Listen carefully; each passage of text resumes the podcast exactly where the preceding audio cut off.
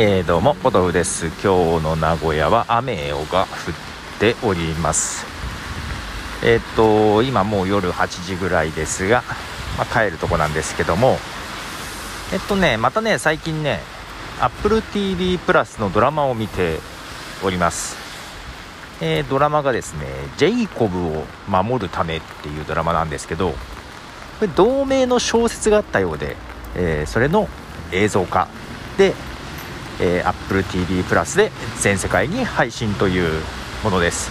これ主演がですねクリス・エヴァンスっていう人なんですよ。あのー、キャプテンアメリカの役をやってたクリス・エヴァンスです。初代のね。今のあのドラマのキャプテンアメリカじゃなくてもともとのキャプテンアメリカやってたクリス・エヴァンスが主演と制作総指揮にも名前が連なってましてですね。何名か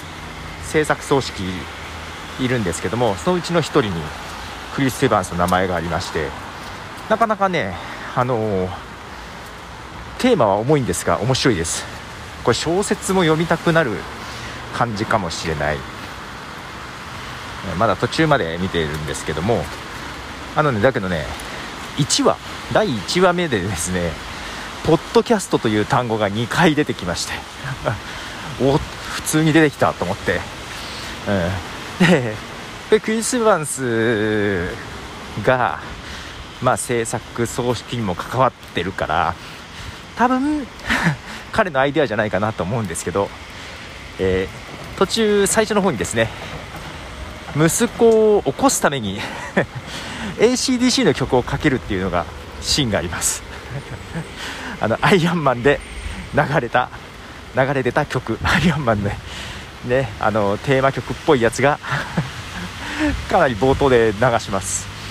結構それはきっと狙ってるなっていう感じの 曲で選曲でした。でこれねあのー、話としては結構、えー、シリアスな内容でですね。自分の息子14歳だったかな？14歳の息子の同級生がえー、死体で発見されます。殺されて。で殺人事件が起きます。でクリス・エヴァンスは、えー、検事としてですねその事件を調べていたんですが、えー、ある時自分の息子がその同級生殺害の容疑で逮捕され捜査から外されるというところから息子の無実を証明するために奔走すると。でその中でですねやはり周りからのバッシングとかもあったり裁判のシーンもあったりしますが、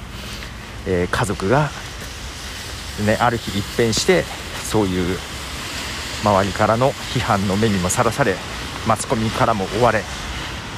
まあ、その中で無実を証明しようと、えー、いろいろね、えー、真犯人を探したりとかえー、弁護士と打ち合わせどういうふうに弁護していこうかとかそういうところねやっていくんですよ。これがね結局真犯人がなかなかわからない、うん、結構面白いです。はい。でクリス・エヴァンス、まあ、なかなかいい味を出しておりますよ。これは結構力作なんじゃないかなと思いますということでクリス・エヴァンスのドラマ見てますということでポトフでした。じゃあね